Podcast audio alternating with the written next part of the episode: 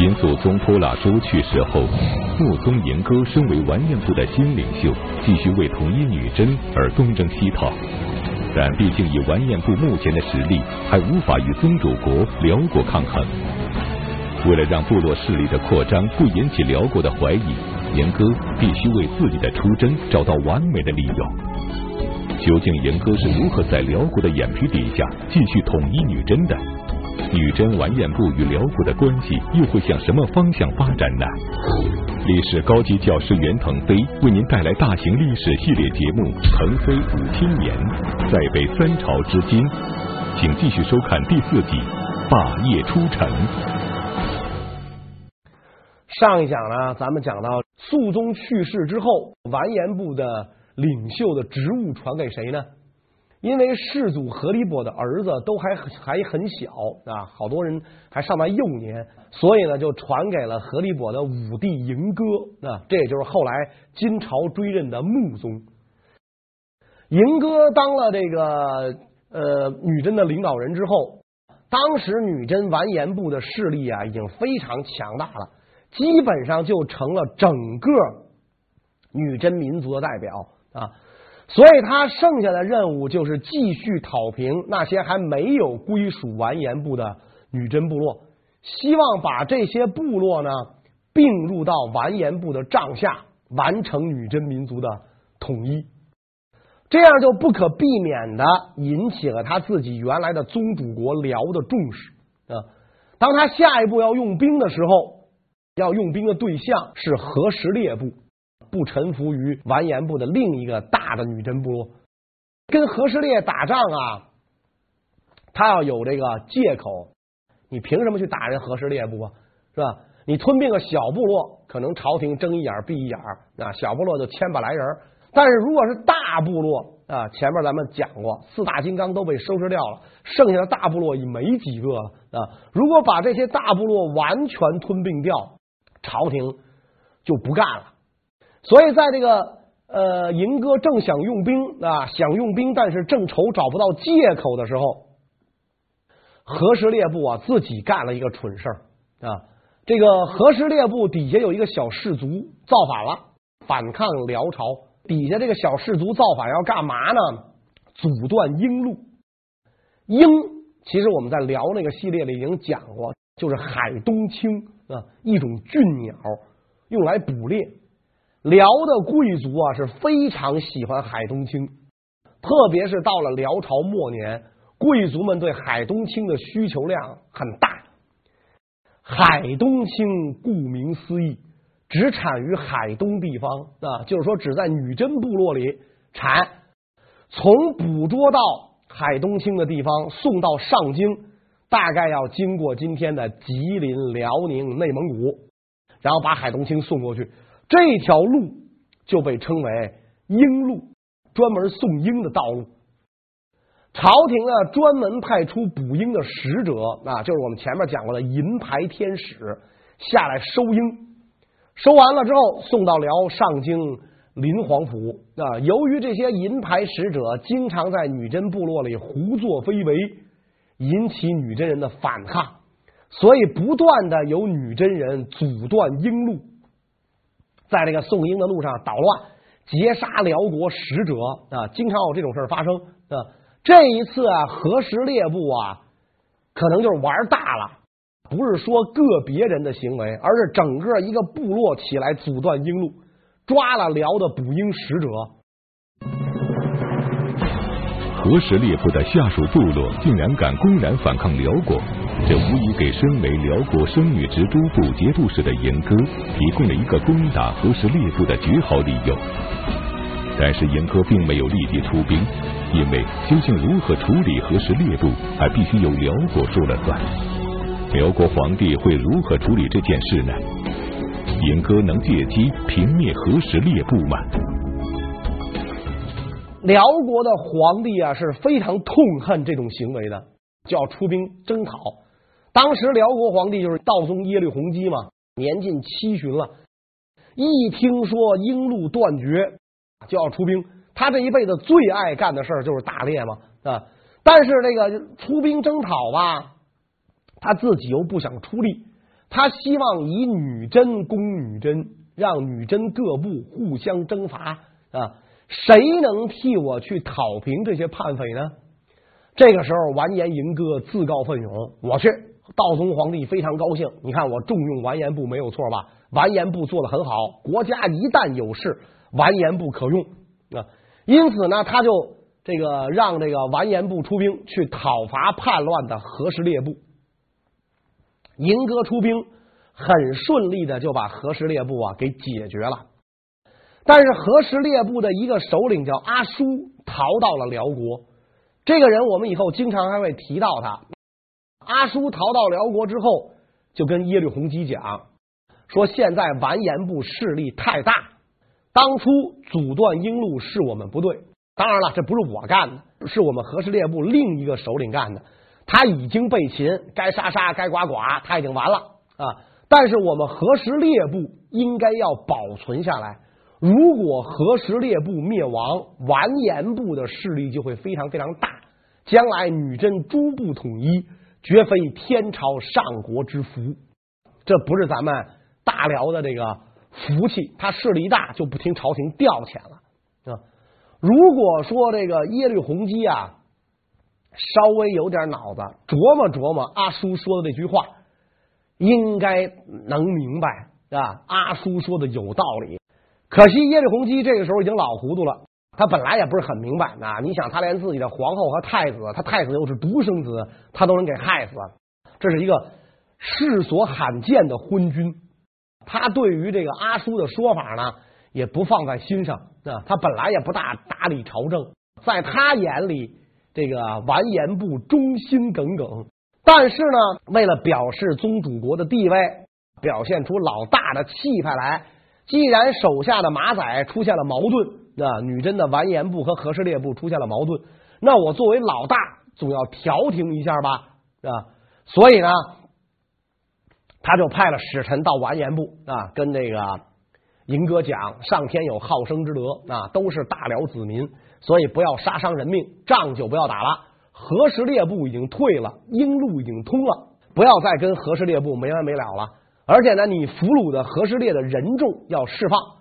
抢的战利品要归还，这个条件完颜部是肯定不能答应的。好不容易把和氏烈打趴下了，再进一步就可以吞并他了。现在朝廷派人来要求把战利品归还，把俘虏释放，那我不就白干了吗？和氏烈部不会再蠢到去阻阻断英路了。我以后再打他还能有什么借口呢？啊，所以机不可失，失不再来。纵虎归山，再抓就难了。但是朝廷使臣来了，不能置之不理吧？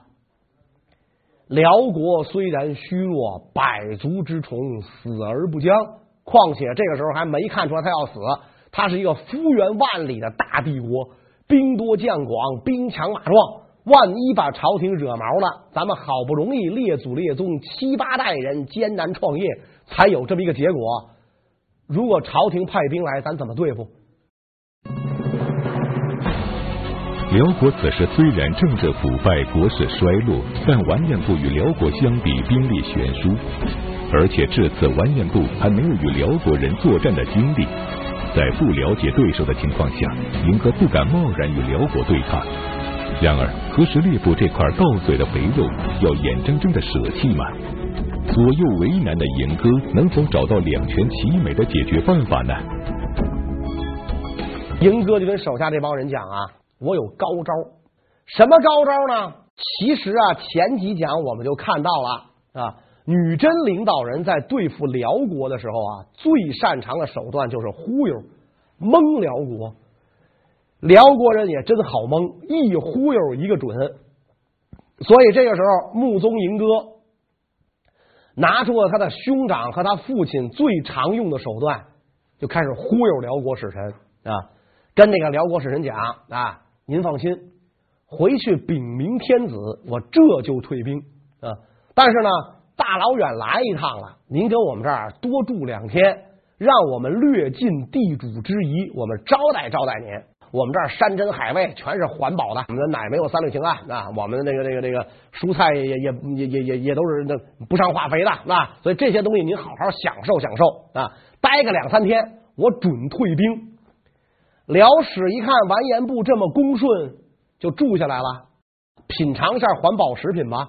啊，辽史刚一住下来，马上接到消息，说女真又有两个部落叛乱了，干嘛呢？阻断瓔禄，捕捉了辽国使臣，一下辽史就吓坏了，那急了。英哥说：“你看我说什么来着？啊，上京离这儿这么老远，您不见得呀了解我们这儿的情况。”叛乱必须打击，不能手软。一退兵就坏了啊！所以这事您甭着急，您让我来，我替你讨平叛乱，咱们把瓔禄重新打通啊！在辽国皇帝和辽国使臣眼里，瓔禄比什么都重要，玩鸟比什么都重要。至于玩鸟会产生什么后果，没有人想啊。所以辽史一看，如果瓔禄断绝，我没法回上京复命啊，弄不好掉脑袋了。既然嬴哥愿意去讨平这两个部落的叛乱，那你赶紧去。嬴哥都去了啊。嬴哥率领人马到这两个部落，这两个部落很知趣儿，马上就开开寨门投降。辽史特别高兴，那节度使奇功一件啊，到那儿三寸不烂之舌，两行凌厉之齿，三言两语的瓔禄就通了。不用天朝动兵，我们皇上就有瓔玩，这太好了！待我禀明天子，为节度使请功。辽道宗一看嬴哥这么能干，太好了啊！瓔禄又通了，使臣也放回来了，赏赐了大量的金银财宝。原先不准对和氏列部用兵的停战令，自然就作废了。银哥继续出兵，把和氏列部完全吞并。吞并了和氏列部之后，缴获的战利品啊，包括他重新打通瓔禄之后，辽国皇帝赏赐的物资，拿过来分成三份我自己留一份那两个起兵阻断鹰路的部落，一个部落一份谢谢二位配合啊，这是您二位的出场费，这事儿不白干，演出到此结束啊。这一下大家就很明白了吧？那两个部落起兵阻断鹰路，哪有这么巧的事儿啊？啊，辽国使臣刚一住下，俩部落就起兵阻断阻断鹰路，你俩疯了？你没看见和氏列部阻断鹰路是什么下场？这俩小部落还没有和氏列部强大呢，居然敢阻断鹰路，明显不是这俩部落干的，是赢哥在底下安排的。何时列部一完，完颜部在女真诸部当中的地位啊，就不可撼动了。再也没有任何一个部落挑战他的霸主或者老大的地位了。吞并了何时列部之后，银河距离统一女真诸部已经不远了。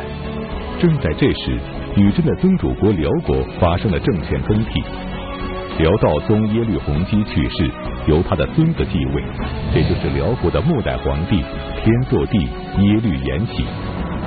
令嬴哥没有想到的是，耶律延禧的继位居然给了完颜部一个与辽国士兵作战的机会，这是怎么回事呢？耶律延禧刚刚继位没多久呢，这个跟他那个那个那个荒唐爷爷一样，不理朝政，沉迷于打猎啊。底下这些贵族们蠢蠢欲动啊，耶律们和萧们就都动起来了啊。这样的天子留他何用？推翻了我们，人人过把瘾吧。有一个叫萧海里的贵族，他可能有姐妹啊，嫁给天祚皇帝，那是天祚皇帝的大舅子或者小舅子这么一个关系。萧海里胡作非为，恃宠而骄，满朝侧目。在这种情况下，大臣们纷纷弹劾他啊！身为皇亲国戚，如此不顾王法，堕坏纪纲，啊，起了什么表率作用呢？啊，天祚皇帝也就难免敲打敲打萧海里啊。哎，我说舅子，咱别玩的太过了啊，是吧？你就算你是我舅子吧，你也得让我能说出话来。你老干这些缺德事儿，满朝文武都不满，我不能为了你一个人得罪那么多人吧？这个萧海里啊，平时狂惯了，皇上都亲自出面找你谈话，组织找你谈话了，证明这个事儿已经很严重了啊！马上就要把你双规了，你应该收敛一下啊！结果这萧海里不但不知收敛。他居然起兵叛乱了，啊，多少兵呢？千把来人都是他的私人部曲。他这一叛乱，天祚皇帝恼羞成怒，我劝你收敛点，我是对你好，我也没把你怎么着，你居然叛乱，所以天祚皇帝下令出兵平叛。那平叛的部队好几千人跟萧海里打仗，但是由于辽国呀。也是一百多年没打仗了。那宋辽澶渊之盟之后，辽国一百多年没打仗，辽国的兵士也不习战阵啊，又是打这种平叛战争，没有油水，不像跟宋朝打仗，打完之后金子、银子、绸子、瓶子，我能运回来，有油水。那平叛战争没油水，所以官军本身就斗志不旺啊，几千官军被萧海里的一千多乌合之众给打败了。叛乱没能平定，天祚皇帝大怒，又要征集人马去讨平萧海里。萧海里知道啊，自己这一仗胜的侥幸，他现在也为自己的鲁莽行为后悔了。当初就没想明白怎么着，怎么着就起兵反叛朝廷啊！这一仗如果我输了，跪地下认个错，可能皇帝念及亲情，还不会怎么把我怎么着。没想到官军这么不给力，这一仗一不留神我赢了，皇帝大怒，肯定要派大军前来，我肯定不是对手。这个时候没有退路了，怎么办？只能逃了。萧海里啊，就逃进了女真部落啊，深山老林，官军地形不熟，没有当地人带路，你是逮不着我的啊。萧海里逃进女真部落之后，就派使臣来找银哥。说咱俩起兵反辽，银哥拿脚趾头都能想明白，绝不会为了一个叛徒反抗大辽。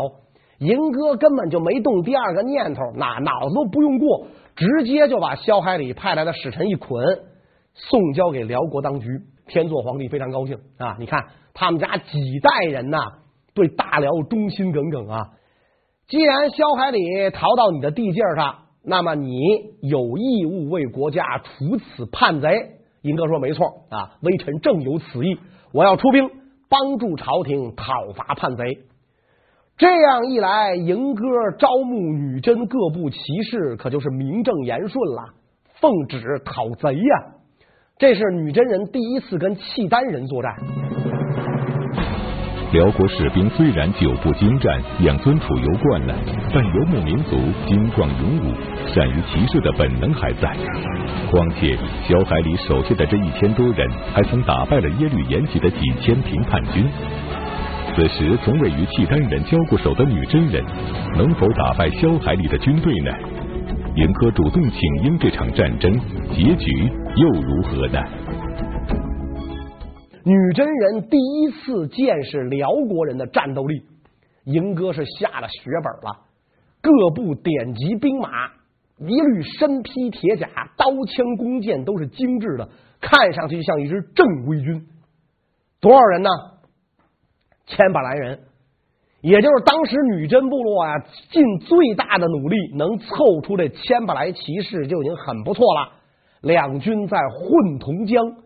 就是今天的松花江流域，跟萧海里展开激战，辽国也派来了一千多兵士助战。战斗一开始，银哥就跟辽国统兵的将领说了这么一句话：史籍记载，穆宗谓辽将曰：“退尔军，我当独取海里。你你把兵撤走，我一个人灭萧海里。”女真的很多这个这个这个部将啊，就表示不理解。穆宗银哥跟手下人讲。当年的马上民族啊，现在已经不行了，净跟那儿添乱啊，所以让他们一边待着去，是吧？跟边上看看，看我们女真人怎么平萧海里。平萧海里之后，我们是守功，朝廷不会亏待咱们。这是一个，再有一个，这对辽是种威慑，让他看看我女真人不是当年那样了，不好惹了啊。所以这样一来，穆宗率军就跟萧海里部展开了。激战啊！辽国来的部队啊，就真的做起了场外的看客，跟看球赛似的啊，还不时点评一番啊。哎，你看这这这个打得不错，哎，那个差点啊，应该怎么打？要是我应该怎么打？跟这儿光耍嘴皮子是吧？你说要是你怎么打？那这球要是我，我肯定进了。你上啊？不，我就跟那看啊，我就跟那看啊，看女真人在战场上这个纵横驰骋，萧海里军一会儿就撑不住了。在这场激战当中，一位杰出的女真青年才俊崭露头角，这就是后来建立金国的太祖皇帝完颜阿骨打。史籍记载，太祖策马突战，流师众海里守，海里堕马下，执而杀之，大破其军。完颜阿骨打一箭射中了萧海里的脑袋啊！萧海里掉下马来，女真兵冲上去，咔嚓一刀啊，把脑袋砍掉。萧海里叛乱彻底平定。在这场战斗当中，女真强大的战斗力表现的淋漓尽致。这个时候的迎哥阿骨打叔侄胸中就燃烧着一团火啊，或者说到了这个时候，他们有了一个梦想。有朝一日把上京宝座上的辽国皇帝赶下来，我们这些边缘人、山林人也走出深山老林，过一把皇帝瘾。可惜赢哥没等实现自己的伟大理想，就病死了，享年五十一岁。穆宗赢哥去世后，乌雅术继位，史称金康宗。乌雅术是世祖和理波的长子，完颜阿骨打的亲哥哥。乌雅术继位之时，经过几代人的努力，女真诸部中的绝大部分部落都归顺了完颜部。但是乌雅术掌权后，并没有趁热打铁，彻底统一女真，而是马上出兵攻打高丽国。这又是为什么呢？咱们前面讲过那位阿叔啊，他到了辽国流亡。身在辽国，心向完颜，一门心思就要把完颜部搞垮，所以离间失败，再离间，再失败，再离间，再失败，直到最后灭亡。他就这样不断的挑拨离间，在他挑拨离间之下，有一个女真部落就做出了很激烈的反应啊。这个部落跟完颜部关系很好啊，把阿叔的使者捆了，送给了完颜部啊。阿叔特别生气啊，没想到你这么不识抬举，一门心思。做完颜氏的走狗啊，让你做人你不做啊，所以怎么办呢？阿叔就跟辽国皇帝啊，就是这个时候的天祚帝讲啊，说捆他使者的那个部落呀叛乱，我有确凿的证据。当时辽国皇帝也不问真相，就派人去责问啊。没想到这个部落呀，这个首领胆儿太小了啊！一听说辽国使臣来，都没来得及面见辽使啊。其实你见了辽使。一五一十一说啊，辽使又不傻，他就知道这是阿叔挑拨离间。但是这个部落的首领胆儿太小，一听说辽国使臣要来，就找到高丽国请求保护。高丽国就终于找到了一种大国的感觉，宇宙帝国的感觉啊！你看，这个时候有人请求我保护了，这么多年都是人家保护我呀，我的首都都让辽国烧了啊，我被迫修个长城。防御辽军啊？这个时候居然有人要求我保护了啊！辽国手下的部落请求我保护啊！高丽王就忘了自己姓王了啊，就以为自己姓张啊，没问题，我罩着你啊！当时这个完颜部的首领还是银哥嘛，那银哥就派人去找这个部落，跟那个部落首领讲：你们不要害怕啊，咱们有办法，这个就是摆脱阿叔的挑拨离间啊。等迎哥这个派的人出发之后，迎哥就去世了。乌雅术继位啊，这个完颜部使臣到了这个部落的地界上，就把这个部落带回来了。人是带回来了，但是高丽王背信弃义，居然把这个部落的地盘给占了。不但占了地盘，还在这个地方设立官署啊。那意思就是说，这地儿以后是我们高丽国的了，永远不归还女真。这一下，乌雅术就火了。我刚刚继位，当上生女职诸部节度使，怎么着也是大辽朝廷命官。你一个小小的高丽王，你还真觉得自个儿是宇宙帝国，敢跟我大辽节度使作对，竟敢吞并我女真人的地盘，是吧？你吃了雄心豹子胆了你。所以乌雅术就派人去责问高丽王。高丽王当时也不知道哪儿来的勇气啊，他看不起女真部落啊，一帮野蛮人配问我吗？是吧？回了女真部落四个字儿，无与尔事，跟你没关系，少管闲事儿。这四个字一说，标志双方关系正式破裂。